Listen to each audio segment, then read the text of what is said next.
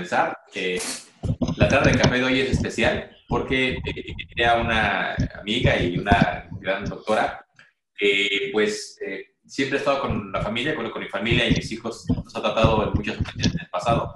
Y pues como veo que esta cuestión de la, del COVID no se, no se está yendo y no se va a ir pronto, aún con vacuna creo que va a ser difícil poder hablar de ya, pues ya no tener ciertos protocolos o cuidados. Eh, quise invitar hoy a, la doctora Milagros. Ella eh, es doctora aquí en la ciudad de Oaxaca. Ella tiene mucha experiencia en, en, temas como este de COVID, ¿no? Y bueno, ella está estudiando algún, algún eh, curso y por eso me pidió hacer toda esta receta de café, pero tuvimos que moverla porque ella se encuentra ahorita en examen y todo esto, ¿no? Entonces, quise traerla para que escucháramos y para que nos dijera un poquito acerca de, pues, qué opina de todo este tema de la pandemia, qué viene hacia adelante, etcétera. Entonces, ella la verdad es que es súper linda, muy atenta siempre. Algunos de ustedes ya la, ya la han conocido, aunque sea por teléfono, y así hoy la tenemos en, en, persona. Entonces, eh, quiero presentarles a la doctora Milagros Antonieta. Ella tiene su eh, despacho, su consultorio en la Clínica Reforma y al lado del Carmen también pues bueno, quiero que la reciban con un aplauso virtual, por favor. Buenas tardes. Buenas tardes, pues me da mucho gusto compartir en esta tarde con ustedes, aunque sea un ratito, y hablar de una enfermedad que creo que pues nos atañe a todos, ¿no? Es una enfermedad que llegó para quedarse y por tanto pues es importante conocerla, ¿sí? Estamos hablando, bueno, de la enfermedad del COVID-19, una enfermedad causada por un coronavirus. Sabemos que es extensa la familia de los, de los coronavirus, ¿sí? Que son virus que causan enfermedades tanto a animales como a personas, como al ser humano. Y en este caso, pues el que nos atañe, pues es el virus SARS-CoV-2, que nos da el COVID-19. ¿Sí? Esta enfermedad que fue descubierta, este virus recientemente, ¿sí? En un brote que estalló en Wuhan, como todos sabemos, en diciembre del 2019, y que actualmente es una pandemia que está afectando a muchos países de todo el mundo. Entonces, pues por eso la importancia de, saber de esta. Correcto. De hecho, eh, bueno, quiero comentarles, chicos, que seguramente vamos a estar expuestos todavía mucho tiempo más entonces, es bien importante saber ciertas cosas de la enfermedad sobre, pues, cómo protegernos, cómo prevenirnos, cómo eh, reaccionar si es que alguien en nuestra familia o alguno de nosotros llegara a verse contagiado. Entonces, eh, como dice la doctora, creo que esta enfermedad llegó para quedarse por mucho tiempo. Entonces, eh, esperamos que no sea tanto, pero, pero eso no podemos saberlo ahorita. Entonces, considero muy valioso que ustedes y, y un servidor podamos saber exactamente cómo abordar este tema, incluso para que nuestros clientes, ¿no? Incluso que sepamos qué hacer. Entonces, eh, voy a hacer algunas preguntas, doctora, eh, que ya tengo formuladas. Entonces, la gran pregunta, doctora, es, ¿cómo podemos preparar nuestro sistema inmune para minimizar los efectos de la enfermedad en caso de un contagio? Es decir, ahorita ya no es, ya, ya es casi un hecho que no sé cuántos, 80% de la población se vaya a contagiar, no sé cuánto, pero es muy seguro, pues. Entonces, ¿cómo nos preparamos si es que algo se llegara a pasar? Bueno, sí, entiendo que lo que nos preocupa es el cómo fortalecer nuestro sistema inmune. Pues es algo muy difícil de responder, en cierta forma, ya que nuestro sistema inmune no es algo que podamos medir fácilmente. Pero sí hay varias cosas y sobre todo partiendo desde las cosas más simples como es una adecuada alimentación, el descanso que es fundamental, el manejo de las situaciones de estrés, una hidratación adecuada, ¿sí? Las medidas básicas que debemos de seguir todos, desde el lavado de manos, el no fumar, que ahora se ha vuelto ya también como parte de estas, de estas eh, cuestiones que tenemos que tomar en consideración, ¿sí? Y bueno, y otra de las cosas que creo que hemos escuchado mucho, ¿no? Y nos despierta mucho interés es de los suplementos que tanto se ha hablado, ¿no? La vitamina C, porque nos ayuda a prevenir resfriados comunes, es importante y sobre todo en esta temporada y hablando no solamente del COVID, sino también de lo que es un resfriado común o de la influenza, nos ayuda a prevenir. ¿sí? Por eso la importancia de poder consumir vitamina C.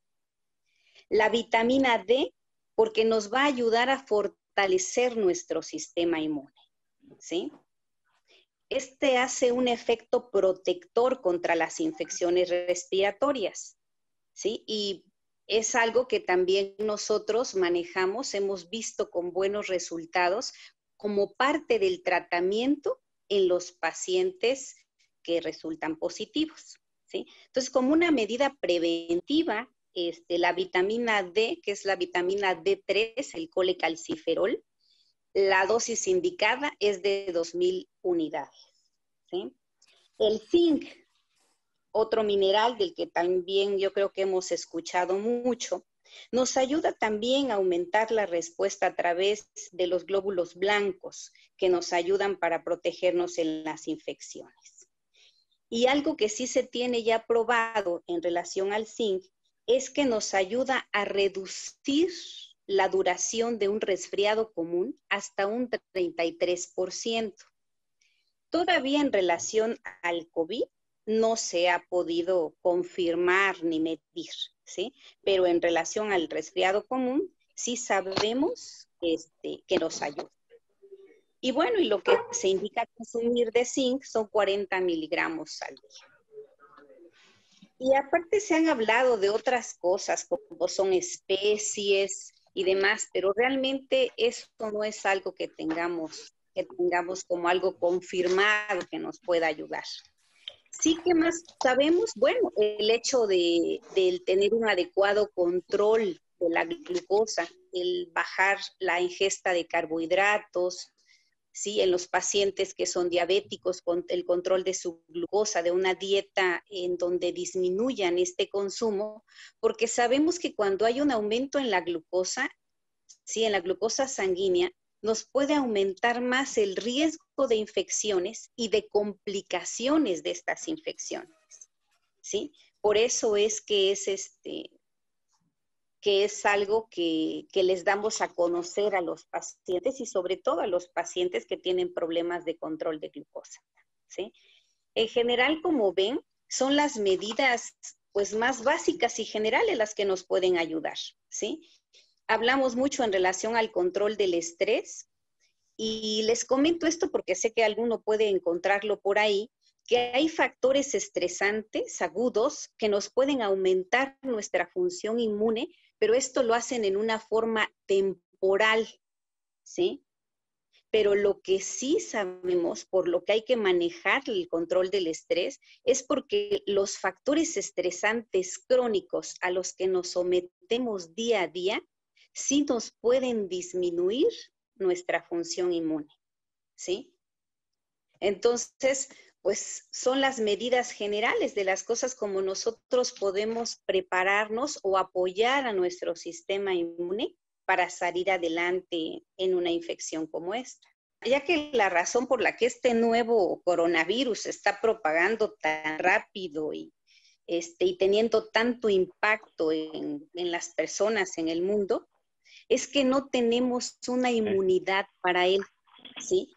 Que nuestro sistema inmune nunca lo había visto antes. Entonces no hay un reconocimiento de este virus. Por eso es que decimos que no tenemos, pues, una, un, en este caso, una memoria, ¿no? No hay una memoria inmunológica de la información viral. No sé si, si estás... Ahora, eh, respecto a esto que nos acaba de comentar, eh, ese tipo de sustancias eh, que podemos, eh, con las cuales podemos fortalecernos en caso de que este, se encuentren algún tipo de, no sé, medicamento o alimentos específicos, o cómo las podemos ingerir, ¿no? O sea, digo, sé que no puedes recetarnos así como, algo, pero, pero hay, debe haber algún medicamento, ¿no? Ajá. Sí, sí tienen que ser como suplementos. O sea, sí tiene que ser como medicamento para poder tener la dosis tener la seguridad que estamos tomando la dosis que sí nos puede proteger. De hecho, surgió ahorita con lo del COVID un medicamento que la verdad, o sea, es una pena que se agotó tan rápidamente como es el Redoxon AOX. que contenía tanto la vitamina C, el zinc y la vitamina D3, que son los aportes más importantes o los que más nos ayudan a fortalecer nuestro sistema inmune para las infecciones respiratorias. Sí, desgraciadamente se agotó muy rápido, surgió con lo de la pandemia y se agotó muy rápido. Esperamos que, que pronto puedan. Me han comentado algunos pacientes que lo han encontrado en similares, o sinceramente de eso sí no tengo mucha información, pero sí, este, por eso es que les daba como las dos. Por ejemplo, de vitamina C, lo que podemos consumir los adultos son dos gramos diarios, ¿sí? como una medida de protección. Del zinc, como les había comentado, son 40 miligramos al día. Y la vitamina D, como una dosis de protección, son 2.000 unidades diario. Ya una vez en pacientes que ya salen positivos, ya cambia un poquito esto, ¿no? Ya, eh, sobre todo, lo único que aumentamos es la vitamina D3, la vitamina D, que serían 4.000 unidades, pero cada 12 horas. Y esa prácticamente la dejamos por un lapso de un mes, pero solo en pacientes positivos. Como medida preventiva son 2.000 unidades. Ahora, precisamente esa es la siguiente pregunta, eh, doctora. En caso de que alguno de nosotros tuviera síntomas visibles o que se pueda presumir que son de esta enfermedad, ¿cómo debemos proceder? O sea, nos alarmamos, yo... Lo primero, pues, es quedarse en Casi, casi te veías ya, este, entubado, Bueno, lo primero, pues, va a quedarse en casa.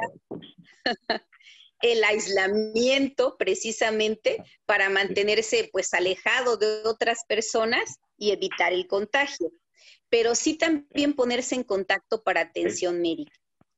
Eh, realmente yo hasta ahorita, de los pacientes que he visto, no he encontrado ningún paciente así, ciertamente asintomático. Todos alguna menor molestia, pero la tienen. Que hay que proceder también acá, como me decía, que pudieran tener síntomas. Hablamos que pueden tener síntomas, pero todavía no está confirmado el diagnóstico. Y recordemos que el tratamiento es a pacientes confirmados. O sea, el manejo de, de, tratamiento, digo, y no específico, porque realmente sabemos en la realidad es que no existe un tratamiento, que han sido medicamentos que hemos utilizado y que nos han dado buenos resultados, pero no existe un tratamiento como tal, ¿sí? Pero sí es importante ponerse en contacto inmediatamente con su médico ¿sí? Para iniciar el manejo de los síntomas. Hemos visto que en los pacientes que se inicia el manejo a tiempo, se evitan complicaciones, ¿sí? Y la pasan mucho mejor. Entonces, sí es ponerse en contacto, el aislamiento para evitar más contagios, vigilar los síntomas, ¿sí?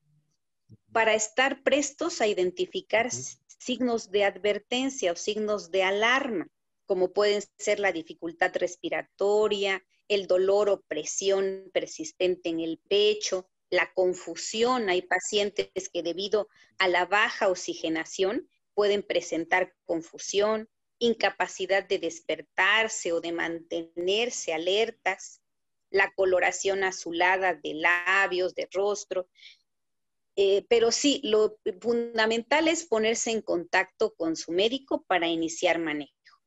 Sí, sabemos que hay pacientes que pueden presentar los síntomas a partir del quinto día. ¿sí? A veces cuando ya presentan síntomas, ya puede ser que estemos hablando de que ya pueden llevar como cinco días de haber tenido, de haber iniciado. Aquí sabemos que la incubación de este virus es muy corta, de 24 a 48 horas. ¿sí? Desde ese momento nosotros, de al estar en contacto con una persona, ¿sí? Puede pasar ese tiempo para poder presentar o no manifestaciones clínicas, pero ya poder tener la infección. Entonces ahí pues es importante el confirmarla a través de, de la prueba confirmatoria que es el PCR. ¿sí? pero sí es importante. Eh, bueno, es una pregunta aparte. ¿cuál, eh, ¿Cuánto tiempo pasa para que una persona que se contagia, aún sin saber que tiene, que tiene el virus, pueda contagiar a otros? No, es que el contagio puede ser muy rápido. Puede ser muy rápido, o sea, el contagiar en 48, 72 horas. O sea, aquí esa es la gran diferencia. O sea, acá el contagio sí puede ser muy rápido. De hecho, basta el poder estar eh, con una persona positiva. Sí, aunque no tenga síntomas. De hecho, un paciente asintomático puede contagiarnos. Y con el hecho de haber estado con una persona este, confirmada o sospechosa de haber mantenido una conversación a una distancia menor de metro y medio por más de 15 minutos, o sea, de 15 minutos o más, corremos el riesgo de estar contagiados. O sea, el gran problema del, COVID es que es altamente contagioso, ¿sí? mucho más que la influenza. Por eso acá, pues la importancia, ¿no? De, de una vez que tenemos a un paciente sospechoso o, este, o confirmado, pues el aislamiento, el mantener toda la situación de, de, este, de cuidados, de aislamiento del paciente en una habitación, de preferencia que tenga su propio baño, donde solo le pasen la comida, eh, este, el aseo adecuado que tiene que haber de, las, de limpiar y desinfectar todas las zonas de contacto que el paciente pueda tener, ¿sí? el uso de, de, sus, de sus cosas de alimentos, o sea, de sus artículos, de su taza, su plato, que no lo debe compartir, o sea, que debe de tenerse un aseo. Sabemos que basta con agua, o sea, ¿no? Basta con el contacto con el agua, con el virus, ¿sí? Aunque realmente lo que se hace pues es utilizar desinfectantes o el jabón, que con eso basta, ¿no? Es, es lábil aunque puede permanecer hasta 72 horas en el ambiente, pero si está en contacto con un desinfectante o con agua, podemos combatirlo fácilmente. Pero sí, lo importante en caso de que el paciente tenga síntomas, pues es el ponerse en contacto con su médico e iniciar manejo. Ahora, este, en relación a qué manejo puede recibir, no sé si, si es algo que también le, les interese saber. Eh, aquí es, no deja de ser una gripa, un resfriado. Entonces se tiene que dar un antihistamínico, dar un antiinflamatorio, se da de entrada un antibiótico que es un macrólido para evitar infecciones, ¿sí? El antiparasitario, que es la ivermectina, que tanta controversia hay, digo, sí, no es un tratamiento que sea establecido, que ya se haya tomado este, como un tratamiento mm, a nivel universal de todos, pero sí nos da respuesta, porque acorta el, tiempo de acción del virus, ya que impide su penetración al núcleo de la célula. Y entonces nos ayuda más fácil a poder, este, a poder eh, evitar el avance de la infección, ¿no? Nos ayuda a contrarrestar en mucho el avance de la infección. Es ah, antihistamínico, antibiótico y antiparasitario, comentó, ¿verdad? El antiparasitario que tiene un efecto antiviral, que es la ivermectina, ya que desgraciadamente, pues no contamos con ivermectina. A ver sí, ya que ¿Es el, ¿Ese es el, ¿es el ismigen que me comentaba? No, no, no. El ismigen es un, es un medicamento que nos ayuda a fortalecer las vías respiratorias, así como hay lactobacilos para el estómago, esos son lactobacilos para las vías respiratorias. Ya que no contamos ¿no? con un antiviral específico. Correcto. Doctora, ¿cuáles son los tipos de prueba que existen y la confiabilidad que tienen cada uno? Es decir, ya sabemos que hay varios tipos, el de sangre, este, el PCR, etcétera. Entonces, ¿cuáles son de aquí en Oaxaca, o en Oaxaca o en algún otro lugar donde, podemos hacernoslo? ¿Qué tenemos que, que, saber acerca de las pruebas?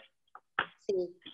Bueno, las pruebas diagnósticas son de dos tipos. La prueba viral, que es el PCR, que es la prueba de reacción en cadena de polimerasa, que es la más confiable, hasta un 90%, va a detectar la presencia del virus a partir de una muestra respiratoria. Sí, que esta puede ser obtenida a nivel de nasofaringe o de orofaringe. Y esta prueba lo que nos indica es si actualmente se tiene una infección. ¿sí? Por eso es que es la prueba diagnóstica. Porque esa puede ser desde las primeras 24 horas, ¿sí? Que no la podemos realizar. La siguiente es una prueba de anticuerpos, ¿sí? Que esta lo que nos podría indicar es si anteriormente tuvimos una infección, ¿sí? A través de los anticuerpos IgM, que esta IgM nos indica cuando el sujeto ha sido expuesto al virus. Sugiere que estuvo en contacto y que este contacto ha ocurrido en las dos semanas anteriores a la toma de la muestra. Y el anticuerpo IgG, que esto nos sugiere que, el sujeto se ha expuesto al virus y que ha desarrollado o no una respuesta inmune. Esta es la de memoria. Es decir, que la IgG, al salir positiva, nos indica que el paciente tuvo la enfermedad. Y cuando se hace cuantificación, nos ayuda a poder detectar aquellos pacientes cuyo plasma puede ayudarnos a, este, a, pues, a pasar un poquito de inmunidad, ayudar un poquito a otros pacientes utilizando el plasma de ellos, que para esto se requiere de una medición especial, ¿no? Hay pacientes que tienen alta la IgG y que son los candidatos a ser donadores de plasma. Se, se habla de los márgenes de error que tienen las pruebas. Por lo que entiendo, la PCR es la más confiable para diagnosticar. Sí, el 90%. Hasta ahorita es 90% para diagnóstico.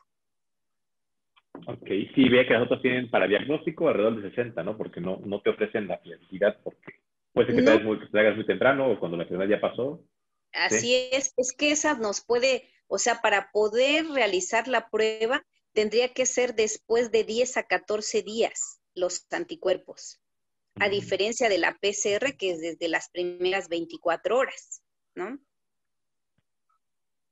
Sí, los anticuerpos ya, es, eh. ya es, es una respuesta ya tardía que da nuestro organismo, o sea, no es inmediata como, como puede ser ya con la obtención directa, ¿no? De una de una muestra respiratoria.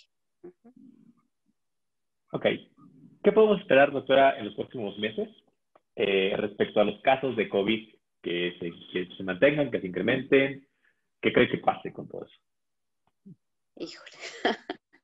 bueno, difícil pregunta. Pues es que realmente, como les decía, ¿no? Una enfermedad que llegó para quedarse, que sí es cierto, ¿no? Que si en el camino encontramos una vacuna, este, un tratamiento específico, pues nos puede ayudar a acelerar todo este proceso y a poder salvar pues mucho más vidas, ¿no? Pero es algo que hasta este momento no tenemos nada claro. Se habla de, de, diferentes teorías, ¿no? Hay unos que dicen, bueno, que estamos este, eh, en una serie de olas pequeñas que irán disminuyendo en esa intensidad de una manera gradual, poco a poco, hasta que en algún momento del 2021, pues ya sea, sea mucho menor. Otra teoría es que terminada la ola actual de contagios que tenemos, ¿sí? Se va a vivir un periodo como de tranquilidad, ¿no?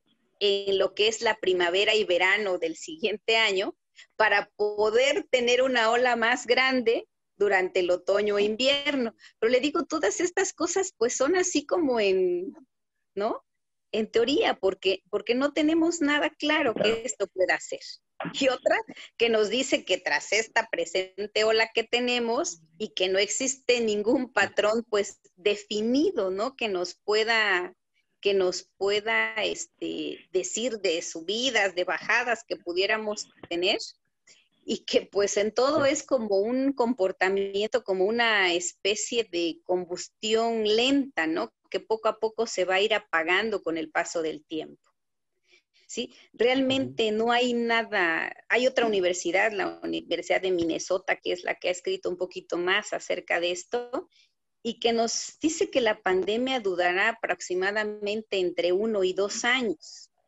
¿sí? Por eso es que nos dicen, bueno, que pues este tiempo tenemos que estar pues preparados, ¿no? Para poder reducir y, eh, contagios y aumentar medidas de protección hasta que hasta que podamos tener una vacuna. Es que cuando llegue, cuando al menos dos terceras partes de la, de la población mundial sea inmune, ¿sí? Es cuando pues ya estaremos en el camino y será cuando tengamos la vacuna, ¿no? No, pues ya todavía falta, creo, para eso. Dos terceras partes son muchísimas. ¿Cuánto es la población mundial? Eh, ¿7 mil millones? ¿Cuánto es la población mundial, mundial ahorita? Aprox. Ay, no sé, pero pues algo así debe de ser, o sea, son, no, pues imagínate, millones, para que por lo menos dos terceras partes sea inmune, pues es muchísimo, ¿no? Me refiero para poder tener un control como el que todos quisiéramos, ¿no? Claro. O sea que definitivamente el doctor tiene que aprender a vivir con esa enfermedad, ¿no? es que todo, no podemos permanecer, no podemos permanecer años guardados, ni por salud, ni por economía, ni por nada, ¿no? Entonces tenemos que aprender y salir, pero con responsabilidad.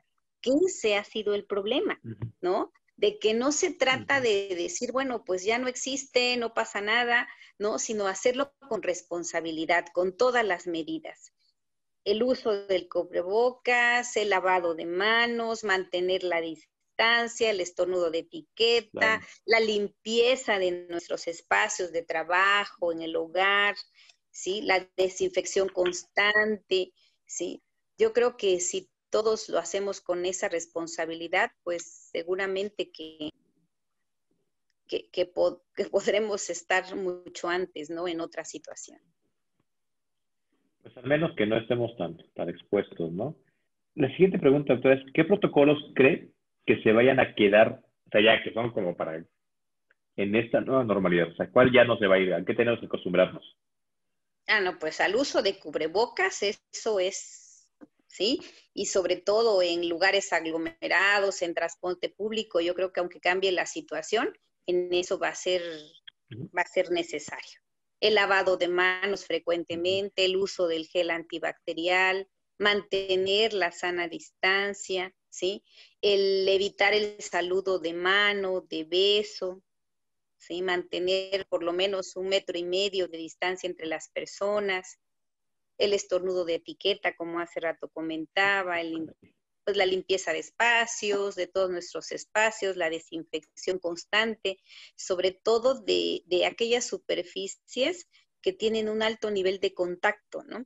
Eso es, eso va a ser, yo creo que algo que, que por mucho son las medidas que debemos mantener algo que se me olvidaba, también quitarnos esa costumbre que yo creo que ya en mucho ha cambiado desde habernos visto ante una situación con la influenza, de quitarnos esa idea de que como que la gripa y nos la dejamos tres días y que desarrolle, no quitarla y no cortarla o no atenderla. Yo creo que quitarnos esa idea, ¿no? Ante cualquier síntoma que pudiera ser sospechoso, ¿sí? Más vale acudir y tener atención médica, ¿sí? De verdad he tenido pacientes que a veces ni siquiera, o sea, de, que solo por la persistencia del síntoma he pensado que pueda tratarse de COVID. ¿no? Una paciente fue solo la irritación en la garganta, ¿sí? Que se da tratamiento, cede, termina el tratamiento y repite el síntoma, ¿no? Y agudo. Estamos en una pandemia, entonces ante algún síntoma que pudiera relacionarse con COVID, más vale la atención médica oportuna, ¿no? Creo que es algo de las medidas de protocolo también que debemos de seguir. Correcto, doctora. Pues muchas gracias. Ya nos aclara Jorge China que son 7.700 millones de personas ahorita en el, ah, en el país, ah, en pues el mundo. Muy cerca. Entonces, imagínese. sí, más o menos por acá como 7.000. Imagínense, son el, el 70% este, son casi 5 mil, un poquito más de 5 mil. Este, no, no, o sea, el número de vacunas planeado. Que no va a alcanzar, o sea, Hablamos como para por eso decíamos que aunque haya vacuna, llegó para quedarse, ¿no? Sí. Sí, sí, sí. O sea, eso hablando de una inmunidad como la que pues quisiéramos, ¿no? Poder volver a, a, una situación de antes, tendría que ser solo, solo así, bajo esa seguridad. Correcto. Bien, doctora, pues muchas gracias. Este, un comentario final para, para cerrar, que nos quiera hacer, decir, yo no quisiera que termináramos esta reunión como más estresados, como más temerosos, más bien, ¿qué nos puede comentar? ¿Cómo debemos sentirnos ante esto para seguir con nuestras vidas, nuestro trabajo, no? Sí, sí. Híjole. Vuelvo a lo, a lo que les comentaba. Tenemos que, que, no podemos permitir dejar de vivir, dejar de hacerlo y de disfrutar, ¿no? Darle una pausa a nuestra vida, no podemos hacerlo. Entonces, aprender a llevar a cabo bien las medidas de seguridad por nosotros y por los demás, ¿sí? Hacerlo con responsabilidad nos va a permitir seguir disfrutando de todo aquello que, que deseamos. Correcto. Doctora, pues muchísimas gracias. Hacerlo con responsabilidad. Responsabilidad es la palabra del día. Responsabilidad. creo que sí. Ok, doctora, pues muchísimas gracias por su por su participación. Este, quiero eh, aquí, a nombre de Life, de toda la, familia Life and Legacy, mostrarle este reconocimiento que le hicimos. Lo vamos a llegar, desde luego, por vía PDF y correo, ¿no? Este, Por, bueno, su, su participación el día de hoy en esta tarde de café, que ya tenemos implementado hace varios, varios meses, y en la cual, pues, eh, usted nos hace el favor hoy de compartir su experiencia, ¿no? Entonces dice, Life and Legacy otorga el presente reconocimiento a la doctora Milagros Antonieta Silva Ruiz por su participación en nuestro martes de café virtual. Sus conocimientos y experiencia brindan una, un gran aprendizaje a todos los que conformamos esta promotoría. Y bueno, viene firmado por un servidor, se lo vamos a hacer llegar, doctora, y nuevamente pues le agradecemos mucho que sea todo este tiempo para compartir, para darnos otras ideas, que creo que en este tiempo, en este tiempo va a ser verdaderamente útiles para nosotros y para nuestra familia. ¿no? Así es, no, pues muchas gracias a ustedes.